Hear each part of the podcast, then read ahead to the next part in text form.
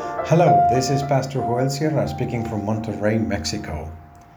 Thank you very much for listening to this brief devotional reflection, and may the Lord be with you today and always.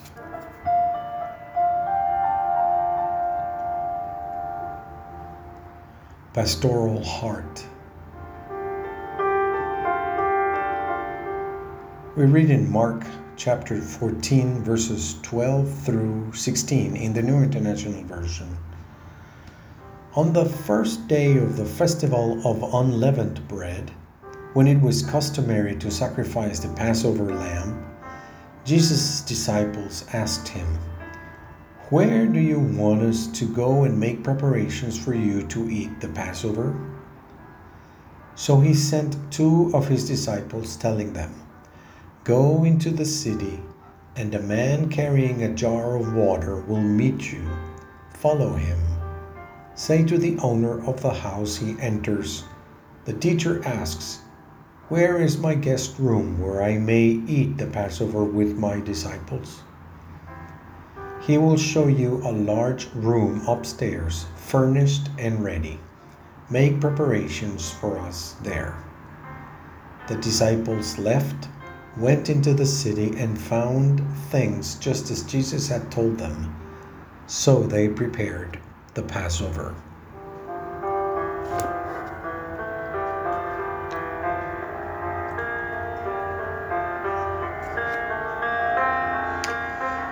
In his poverty, the Lord owns everything and thus instructs his disciples to feel that, in a way, everything belongs to them despite having nothing.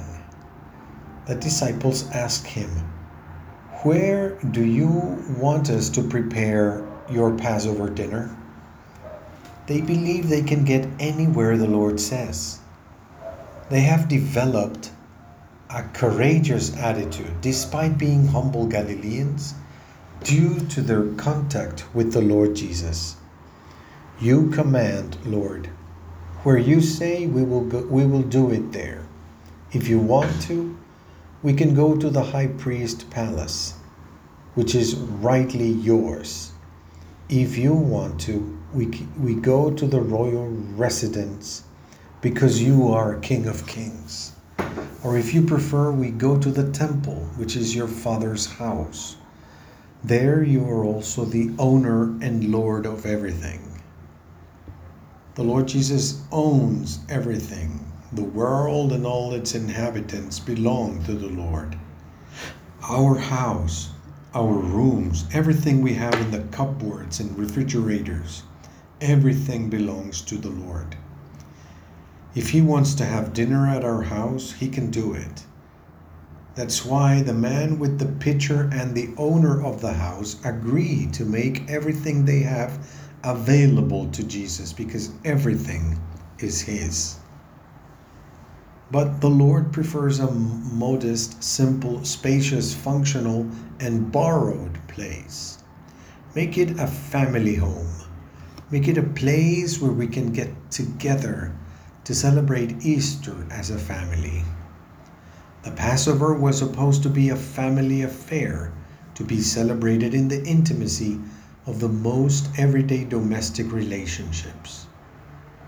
It is not to be celebrated with a group of perfect strangers, but in the context of deep relationships of spiritual closeness, a group into which strangers can be welcome.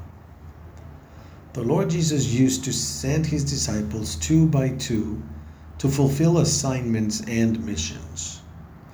On this occasion, the task included finding the place to celebrate Passover and also preparing dinner. They had to get the roast lamb and the bitter herbs. In addition, the unleavened bread and, to accompany everything, the wine that makes dinner special. Two disciples who had to go into the kitchen to prepare a dinner commissioned by Christ. That mission represents the pastoral willingness to serve and to provide. Cooking and serving, preparing and attending to the guests, are all tasks of the true pastoral heart that all disciples of the Master Jesus must have.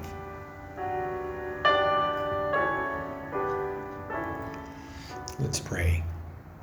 Thank you, God, for your example of service and care. Help us to serve one another. Amen. God's people must never cease to be amazed at the wonderful grace of God.